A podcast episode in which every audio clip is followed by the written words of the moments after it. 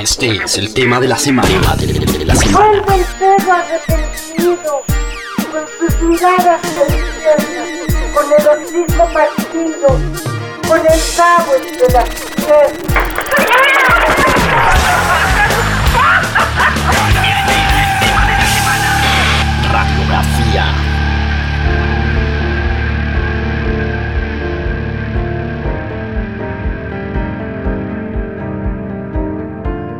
Este es el latinroll.com.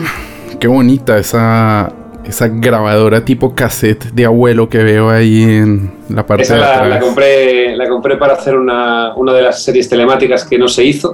O sea, fue una compra eh, que no llegó, digamos, a usarse, pero, pero la compré para eso, sí. Joel López, bienvenido al Latin Roll una vez más. ¿Cómo estás? Muy bien, encantado de estar aquí contigo, con todos los oyentes, eh, una vez más y, y, bueno, pues para contaros todo lo, lo nuevo. Bueno, la, la última vez que hablamos eh, para Latin Roll estaba recién estrenadito todo este tema de la pandemia. No sabíamos qué, qué podía, qué no podía pasar. Sabíamos que había un disco que por fin va a salir a la calle. No sé, el otro día hablaba con Juan Galeano, que es un músico colombiano muy talentoso, y me decía, hemos decidido no publicar el disco en 2020 porque no se lo queríamos regalar al 2020, nos ha parecido un año muy cabrón. Yo creo que el disco de Joel López es un resplandor en este 2020 y necesita el 2020 un disco tuyo.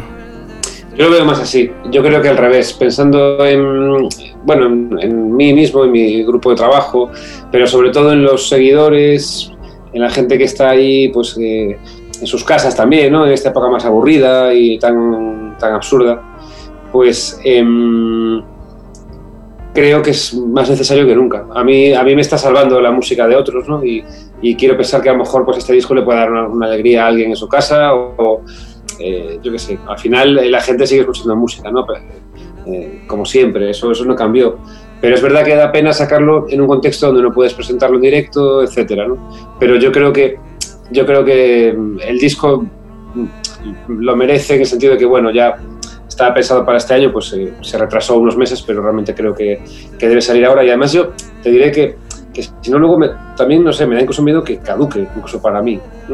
Es decir, ahora tiene todo el sentido del mundo que salga. Además, incluso a mí me da mucha vida. Es un disco, además, compuesto en, la, en, en pre-pandemia. Entonces, también te trae una energía y una vitalidad y algo que yo creo que, que hace falta. Y además es un disco especialmente vital. O sea, Justo de eso quería hablar, porque eh, exactamente es un disco, probablemente es tu disco más pop, pero tu disco más polirrítmico.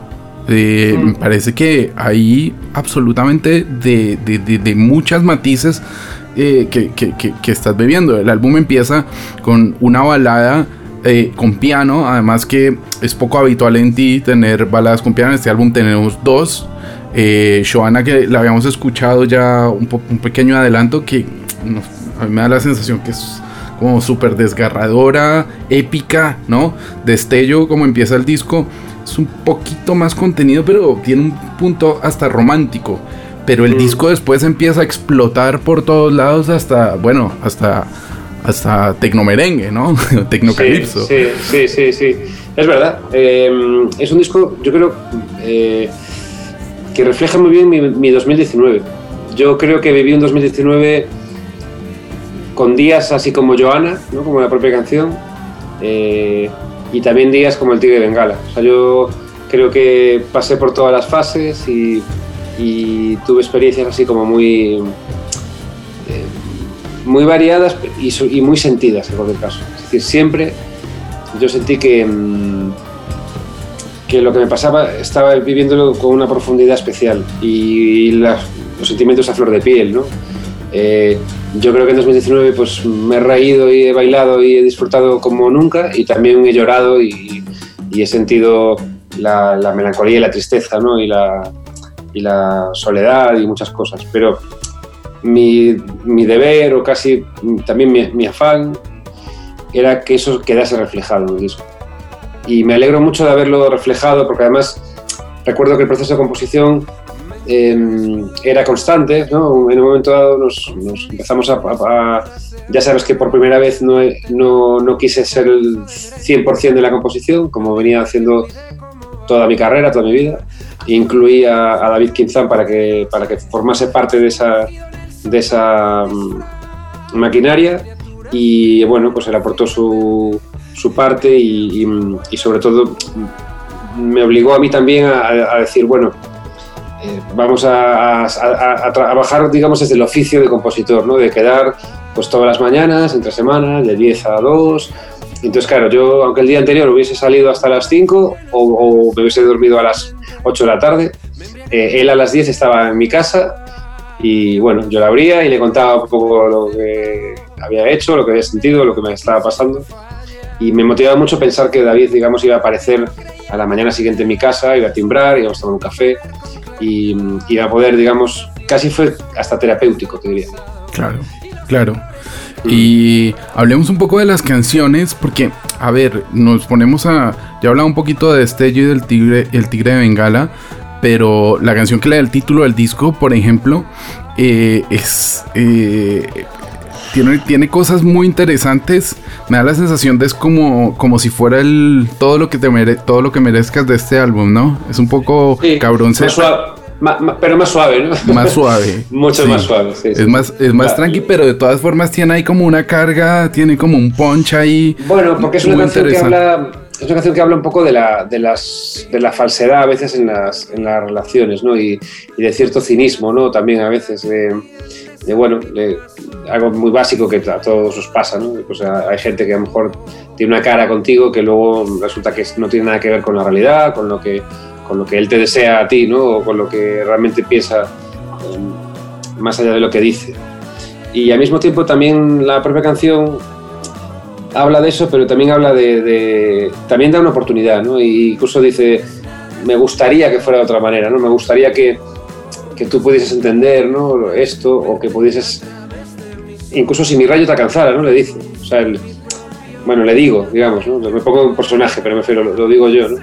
Em, ofrezco mi mano, le digo, eh, si quieres, yo te puedo ayudar. Esa canción habla incluso de la droga, es decir, es una canción que es más, tiene más chicha todavía de lo que puede parecer. Mm, sí, y luego ese, ese caballero trágico eh, que se empieza a, a convertir casi que en, en un, en, en- en un Mantra, bucle, ¿no? En un mantra, totalmente. sí, sí. No eres nada sin tu polvo mágico y se te queda ahí, dale diré, y da. me, me- me pasó una cosa muy rara. Esa es una letra que yo rescaté, no la hicimos eh, en 2019. La tenía, digamos, luego le, le añadimos cosas, incluso David añadió algunos, ha añadido algunos versos, algunos versos muy bonitos.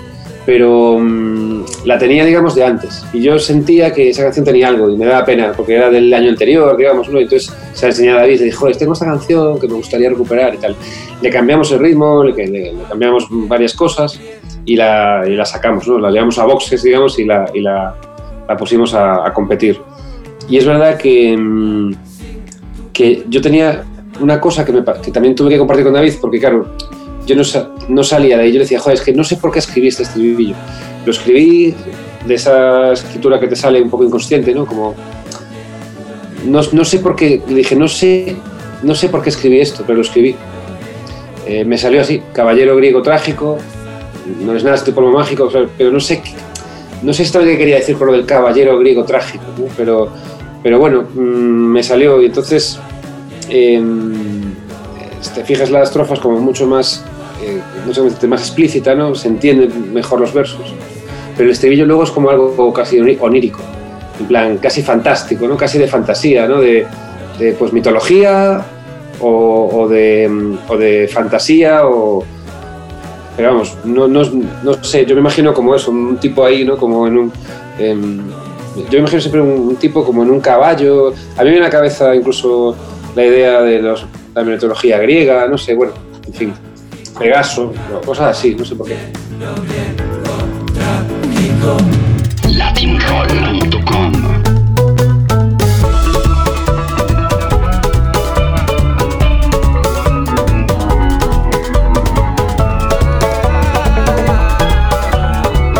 Y luego luego si nos vamos a, al Tigre de Bengala, ya, eh, de hecho en, en, Latin Roll en algún momento me mandaste una voice note, una voice note y, explicaste un poco de qué iba. Pero claro, de, escucho la primera, eh, simplemente la primera frase que me recordó mucho a, cuando yo era muy joven, que ni siquiera escribía canciones, pero estaba intentando eh, escribir algo y me salió eso de estar desnudo en medio del desierto y lo escucho en tu primera frase y me quedé como, wow. Ah, qué bueno. que me, activó algo, ¿no? Eh, qué guay. Y después, eh, o sea, empiezo, empieza todo a cabalgar muy rápidamente en la canción y, y también me llevó también a recuerdos, pues eh, en algún momento hablábamos contigo de, Juan Luis Guerra y del merengue y cómo todo esto, eh, incluso con Viramundo y todo lo que has hecho antes, yo creo que se refleja mucho en esta canción y en alguna otra del álbum pero es que esto es casi un tecno merengue, o sea, me recordaba casi a Proyecto 1, a Ilegales, a, ese momento en los 80 cuando nosotros en Colombia íbamos a los proms de los colegios. Evidentemente esto tiene una carga un poco más allá porque porque sí tiene un poco de calipso, sí tiene un sonido como más eh, bueno, esa parte también electrónica que, aporta, aporta, Campi en, esta oportunidad también, todas esas capas nuevas que aparecen en el disco se notan muchísimo y en el, en el Tigre de Bengala también. Y luego por el otro lado, la referencia directa a, la luz cegadora, ¿no? Y al, disparo de nieve, que te quedas como, wow, encima de, que me ha, pasado el tigre de Bengala por encima, encima eh, está, está estallándome en la, en la cabeza sobre el final de la canción eh, Silvio Rodríguez. Cuéntame un poco más. Yo te, he hecho un resumen de cómo yo he sentido la canción y además que para mí también ha sido muy vital, como lo contabas antes, porque mi hijo se la aprendió y no hay día que el tigre de Bengala no suele o en la bañera o en la cena o en el desayuno. O sea, somos eh, la, el himno de la pandemia eh, se llama el tigre de Bengala en, esta casa. Pues mira, eh, yo creo que mm, te diré que para empezar es una de las últimas canciones que, que, bueno que yo planteé para el disco. O sea, de hecho no sé si fue la última que hicimos incluso. Em, em, para mí tiene un, punto casi de resumen, de, de, bueno, de, resumir eh, casi todo, el 2019, ¿no? todas esas experiencias. De hecho, es una canción que contiene a las otras canciones, es como una gran canción. Y, bueno, pues me, parecía no sé, al final también incluso, ahora que decías todas las referencias, creo que tiene que ver con eso, como que intenté también meter todo el imaginario ¿no? del disco en esa canción. Y claro que aparece Jones Guerra, incluso dice, recordando un viejo paso de merengue, ¿no? Tú sabes la importancia que tiene la República Dominicana en mi vida. Mis padres vivieron entre Coruña, entre Galicia y la República Dominicana durante 20 años. Es algo que mucha gente no sabe y que la influencia, digamos, dominicana, y en este caso de Jones Guerra, es directa. Em, yo perdí incluso a un, buen amigo ahora con la pandemia, em, Víctor Víctor, que, es un, bueno, era un, bachatero, digamos, y músico de música tradicional de allí y pop, ¿no? Una especie de Jones Guerra em, también, eh, Jones Guerra le, dedicó unas palabras en, las redes incluso y tal. Eh, Víctor Víctor formó parte también de la caravana americana cuando hicimos el proyecto. Mm, y, bueno, pues eh, yo creo que también está presente de alguna manera ese, eh, hecho, eh, para que yo también recordara a la República Dominicana y apareciera el merengue, etc. Incluso Campi me habló hasta de Rita Indiana, y los, o sea, estaba ahí, no, no, no, fue casualidad, realmente lo hablamos, estaba ahí, él se acordó, lo, lo pusimos, recordamos, ¿no? aquella canción del el blues del ping-pong y todo el rollo. Y, mm, y, luego, si te fijas, la canción para mí es la típica canción que bueno, que yo he hecho más en mi vida, ¿no? Que es como de así de vómito. O sea, esa canción está hecha como ras, ¿no? Luego hay algunas cositas, de hecho hay unos trozos de una canción de David eh, y, y, yo la considero muy, muy dilaniana. Para mí son un tipo de letras que yo relaciono con mi influencia Dylan.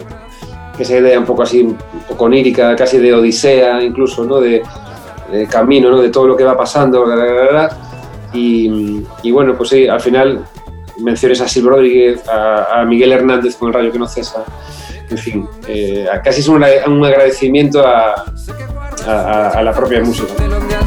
Ya me guían las estrellas de la noche, me regalan sus consejos cuando las veo brillar.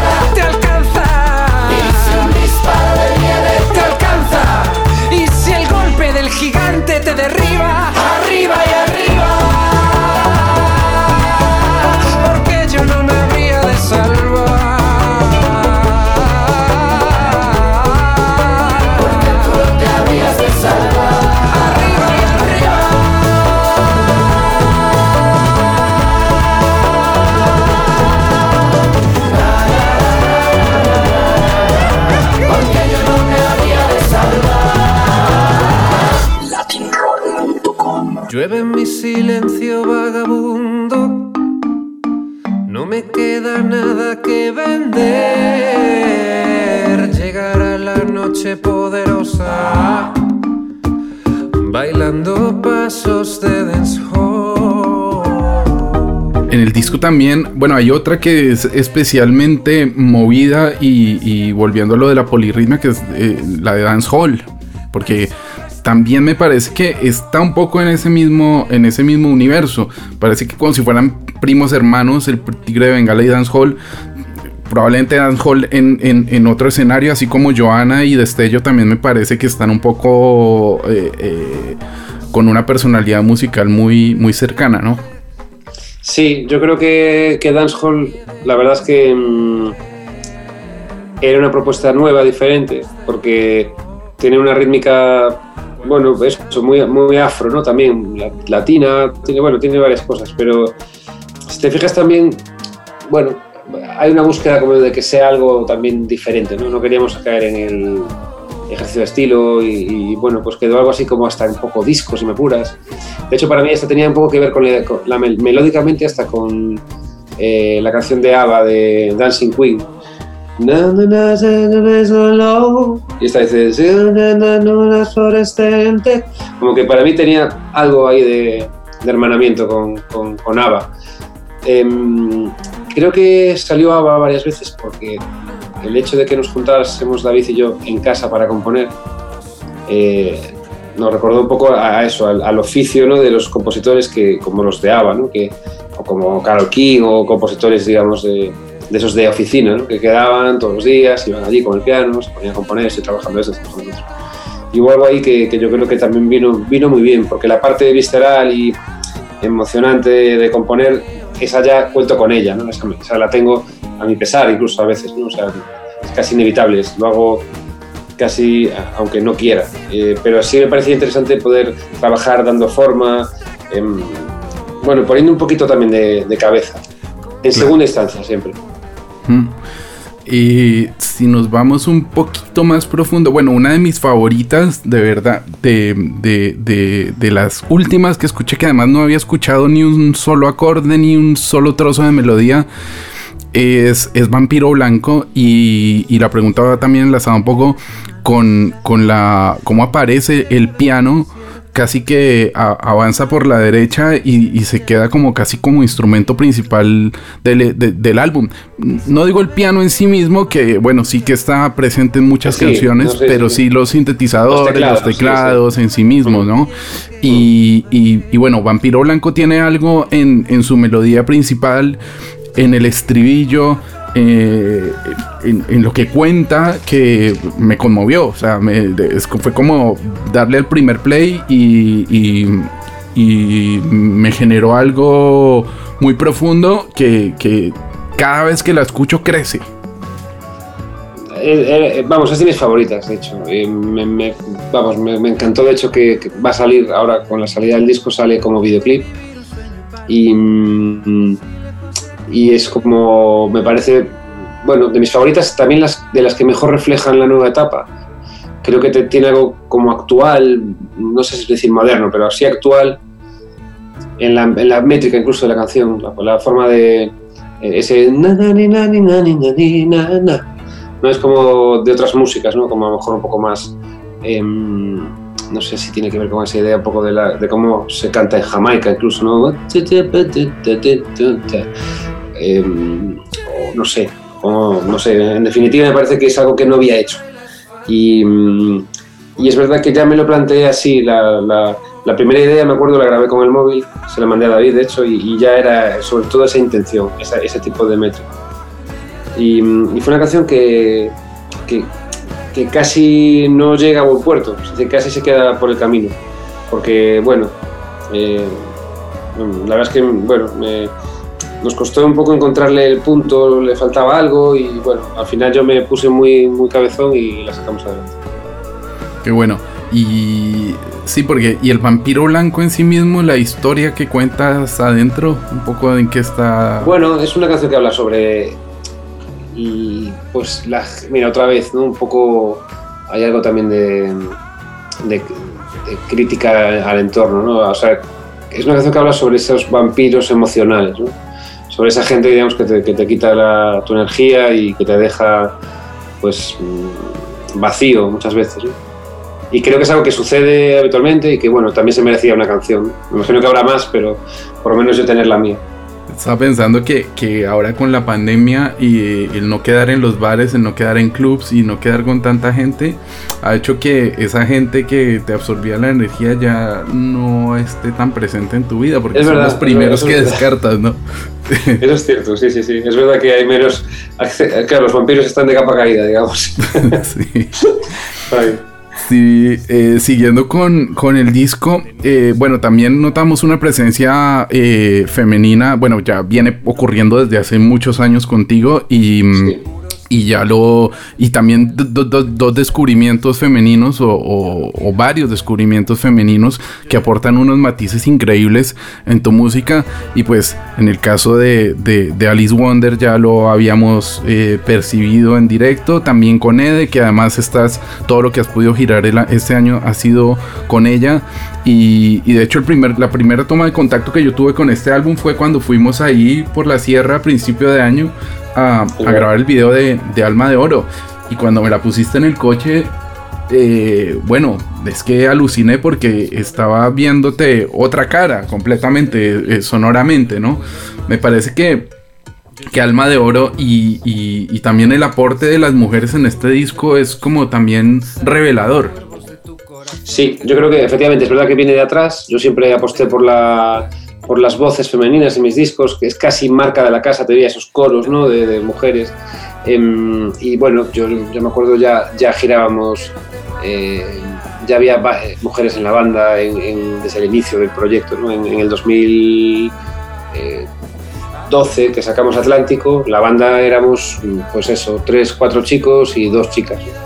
Y eso era algo bastante inusual en ese momento, todavía más. Parece mentira, ¿no? No digo que no hubiera más ejemplos, que los había, pero, pero pocos. Incluso ahora sigue habiendo casi eso, muchas bandas de, de solo hombres. ¿no? Pero en mi caso era algo que, mm, que casi siempre te diría que hasta necesité, porque me parece que pasan cosas mucho más interesantes y más bonitas cuando, cuando hay mezcla eh, de géneros en, en- en las bandas. Em, y yo me siento muy cercano a, a la idea de lo femenino, eh, como hombre incluso. Entonces, creo que mm, las voces femeninas en mis canciones casan especialmente bien y, mm, y a mí me gusta mucho escuchar mis, mis versos cantados por, por- por una voz femenina. Y bueno, en este caso también fue muy circunstancial. La- la- las mu- mujeres, digamos, que, con las que tuve oportunidad de mm, compartir em, canciones y mi, mi música y tal, eran cantantes, porque también podía, bueno, también, por ejemplo, en el caso de María Toro, que es eh, flautista, yo co- colaboró con, con, con Viramundo, grupo de versiones que tenemos, y grabamos aquella No cuesta tanto olvidarte, ¿te acuerdas de Mecano? Eh, pero bueno, en- para el disco no entró, vamos, de casualidad, eh, porque podía haber eh, estado perfectamente. Sí estuvo en el concierto de Circo Triste, sin embargo. Em, y claro, son además mujeres especialmente potentes, porque tanto Ede como Alicia, como Gaby Moreno, que también está, son María Toro en su momento y tal, son mujeres con, un- con una energía y, un, power, digamos, que, que, bueno, que, que, te arrasan, ¿no? Son como vendavales en el escenario, de hecho. Y, con Ede me pasa. Cuando, cuando, cuando compusimos Alma de Oro yo tenía clarísimo que iba a ser Ede. Fue la, la primera y única opción para, para, hacerlo. Ella estaba ya en mi banda, obviamente dijo que sí, y también fue una apuesta personal. Es decir, a veces nos vamos siempre a... Bueno, no es mi caso, ¿no? pero pasa mucho que las colaboraciones son casi una especie de acuerdos, matrimonios, incluso de conveniencia, ¿no? De, de las discográficas, ¿no? De, creo que es interesante para entrar en el mercado, tal, que no tiene nada de malo, ¿eh? me parece muy bien, es lícito y está bien y no, que no lo podéis hacer incluso en un momento dado, pero, pero me apetecía hacerlo desde otro lugar. Y, y Ed era la persona por, por, por, muchos, en muchos sentidos, ¿no? Y yo sobre todo pensaba que, aunque no fuera un nombre, lo será, ¿no? Pero sobre todo que era un poco también el decir, oye, yo tuve la suerte de conocer a esta chica que canta tan bien y que tiene tanto talento, eh, que además ella es compositora de sus canciones, obviamente, y tiene su carrera, pero um, quería que la conociera el resto de la gente. Y, y, de hecho así fue. O sea, la gente, a la gente le encantó. El caso de Alice Wonder es distinto porque Alicia ya tiene más público, pero también, bueno, nos entendemos muy bien, hay una energía, ya me había llamado para cantar con ella también una de sus canciones y, y me apetecía que estuviese, que, que apareciese en el disco, más allá de hacer los coros, que de hecho también está. En, en los coros están Alicia, está Teyu y está Ede. Son esos coros que suenan en todo el disco, son ellas. Pero quería que tuviese un protagonismo, digamos, especial, puntual en alguna de las canciones. Mm. Y Gaby Moreno, pues también en, en, Catarata yo creo que aportó una fuerza que es muy latinoamericana.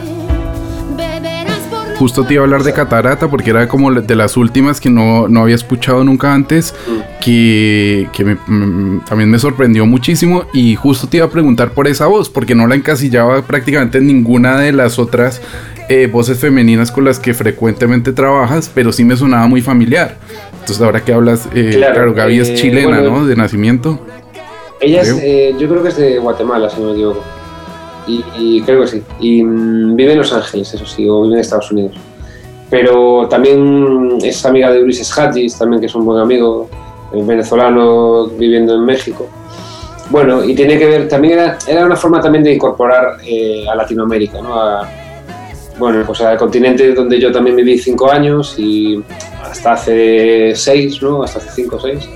Y que, que, bueno, pues también era una forma de, de vincular eh, a mi otra tierra, ¿no? A ese lugar donde yo también eh, viví, aprendí, aprendí, muchas cosas y, y, me parecía interesante que, que fuese una, una, voz del otro lado de chat. Mm. Mm. Hay otra canción más que también es de mis favoritas y de hecho cuando cuando la escuché por primera vez era una versión, bueno, de hecho creo que tienes varias versiones porque tienes varios proyectos por ahí a, alrededor, pero escuché el arpegio de guitarra y escuché la melodía y como empezaban a caer las capas y me quedé una pieza. Y al escuchar ya como quedó en el disco eh, la espina pues directamente me, me, voló me voló también la cabeza. Yo creo que tanto el vampiro blanco como como la espina son hoy por hoy mis, mis favoritas. Con permiso del tigre, que el tigre suena todos los días en la casa. Pero. Sí, sí, sí. Pero, pero la espina. La espina es, es, es, es, tremenda. Es de. No sé si de las mejores melodías que hayas escrito últimamente. Yo creo que es tiene algo eh, que busqué que fuese un poco distinto, que es que la estrofa tiene como una melodía así como, como que cae, como una especie de caída libre, ¿no? Como te veo venir por la espalda pintada rompiendo la niebla de mi madrugada. Eso es como, como si se fuera desafinando, ¿no? La cuerda, o sea, y esa que se hace como de que cae la melodía, me, me acuerdo que es algo como que busqué así intencionalmente como hacer algo distinto, ¿no? Me acuerdo que, que, no quería hacer la típica melodía que me sale más natural, ¿no? Entonces forcé a hacer algo distinto y, y, me salió eso.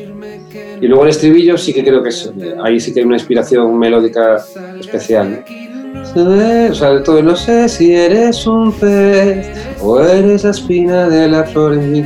Ahí es verdad que hay algo como de esto que sientes, ¿no? Cuando estás componiéndolo y, te hace el, el cuerpo así como cling, ¿no? Y, y, eso dices para mí, ¿no? me, lo, me, lo, quedo ya para, para siempre. Yo, yo primero, porque lo canto también con, con, con, con, más pasión y disfrute, claro. Claro. Y por último me queda ahí dando vueltas el pez globo, que el pez globo eh, es una buena forma de cerrar, ¿no? Es como más, más tranquilo, pero, pero, pero también tiene ahí su, su punto, tiene... Es, es casi que la canción diría que es la más experimental del disco. Sí. A nivel de producción, sobre todo, eso yo creo que es, y además es sobre todo responsabilidad de Campi. Pero, joder, ¿te puedes creer que es una, de mis favoritas? No sé si incluso... No, porque, bueno, eh, Joana a mí me, gusta mucho, pero todas, ¿no? Obviamente, pero, pero me refiero a que Pez Globo le tengo como un cariño especial. Tiene como, es la canción así que parece como que pasa más desapercibida y que para mí es como un poco, tiene ese algo especial, la toco incluso con la guitarra y la disfruto. También hay una, algo a nivel emocional que, que creo que, que, es muy potente para mí. Y, y luego la idea, ahí está un poco planteado ya también mucho de, de, lo que es la intencionalidad del disco.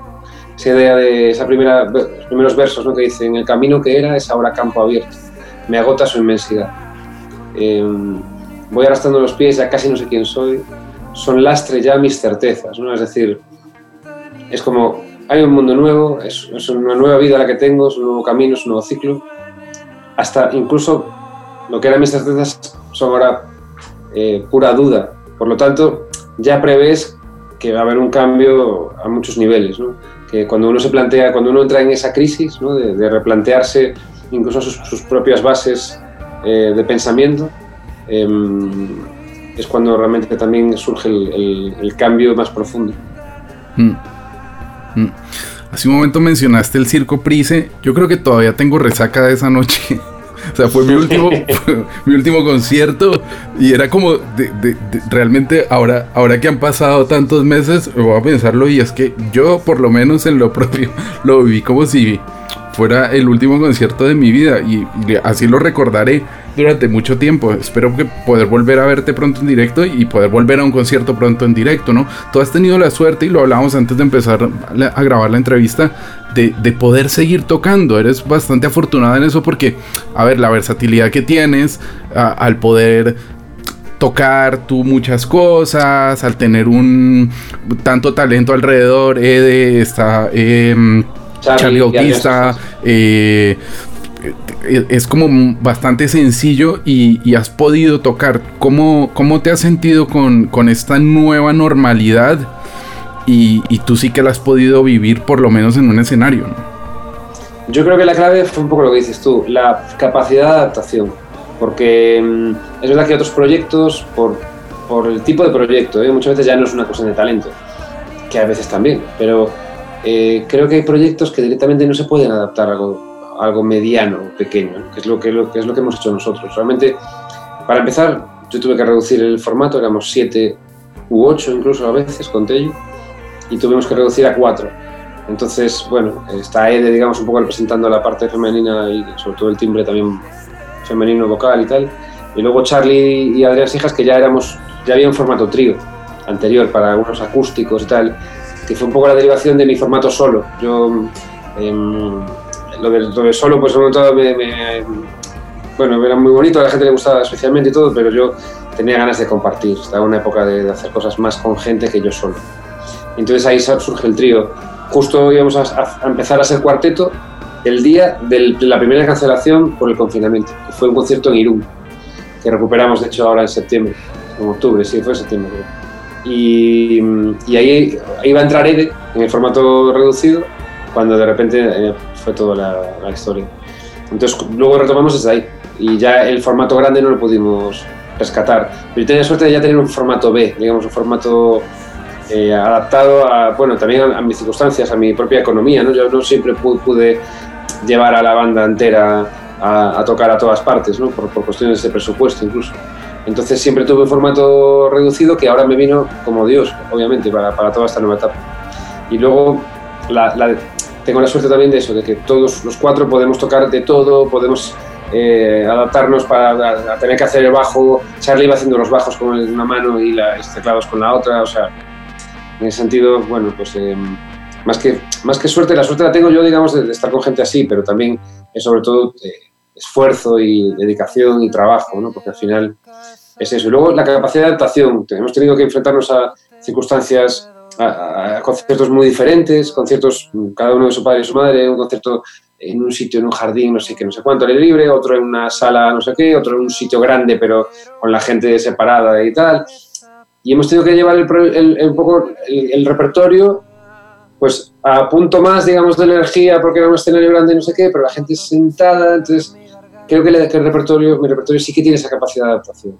Es decir, son canciones que se pueden tocar más cañeras o incluso menos, o, o casi baladas, no sé, el Tigre de Bengala incluso es una canción que merengue, no sé qué, pero también si la haces con una acústica, es un tema folky así eh, bonito, ¿no? Es decir, que, que bueno, tengo, eso también es un poco la suerte de que el proyecto se pueda adaptar. Y luego eso también a nivel de eh, de est- estatus, no sé cómo decirte. Yo no me imagino pues, a Ana Belén y Víctor Manuel haciendo los conciertos que hice yo, ¿entiendes? O sea, o Sí, a Calamaro. O a Maluma. Exacto. Entonces es como, vale, yo he he hecho cositas pequeñas en un, lo que te decía, pues eh, en un pequeño lugar para poca gente y no sé qué, que a lo mejor incluso económicamente te sale más o menos, tampoco te sale terrible, pero es verdad que también tuve la suerte de que me encontré con muchos promotores, con ganas de hacer cosas y poniendo todos de nuestra parte, digamos, pues hemos podido hacer cosas. Claro, bueno, pero una de las cosas más importantes que te han pasado este año, sin duda, fue lo del Coliseo de la Coruña con una sinfónica, que muchos estuvimos ahí.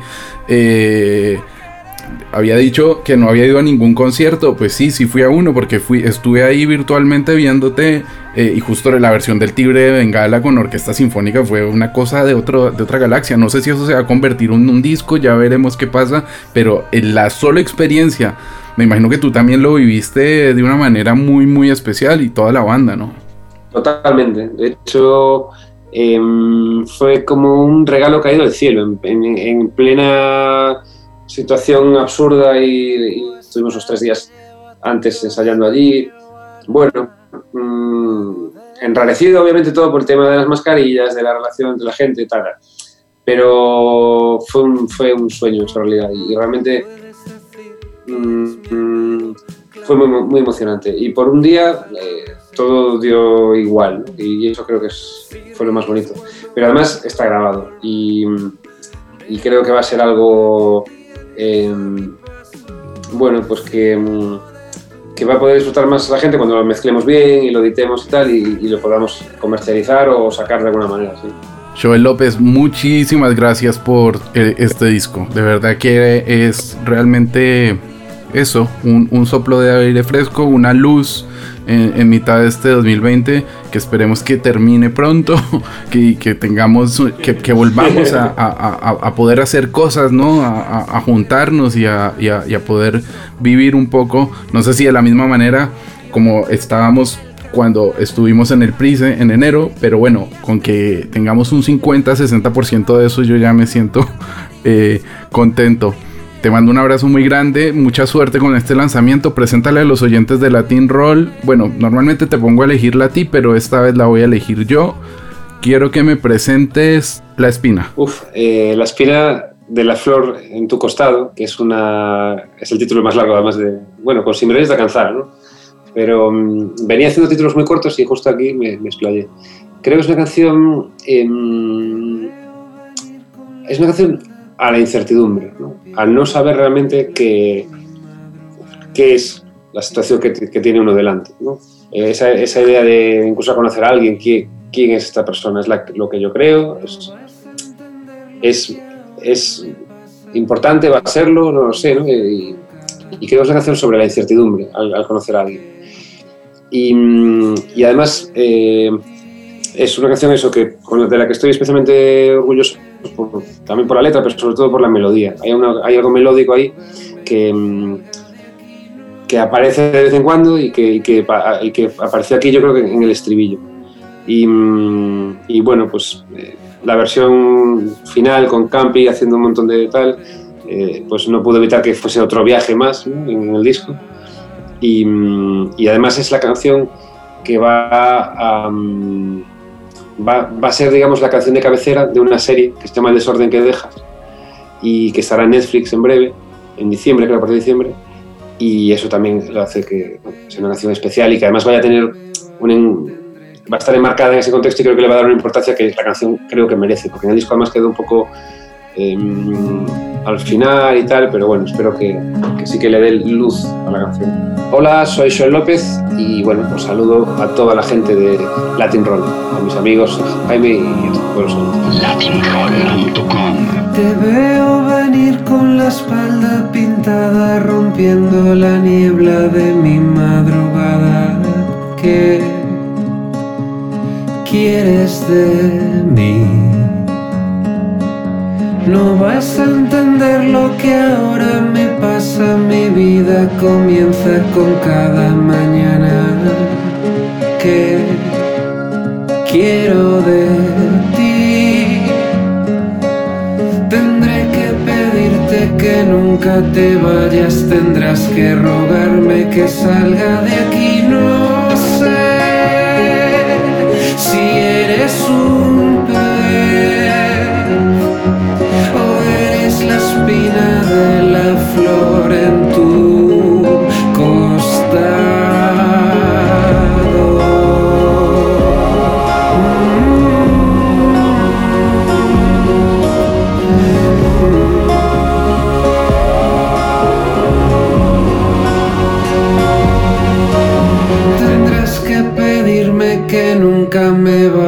tendré que rogarte que salgas de aquí, no sé si eres un pez o eres la espina de la flor en tu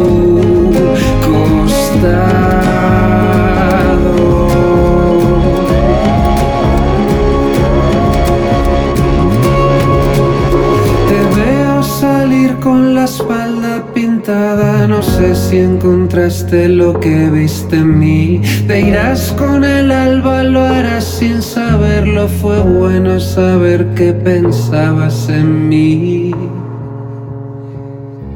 Aún piensas en mí. Tendrás que pedirme que nunca me vaya, tendré que rogarte que salgas de aquí, no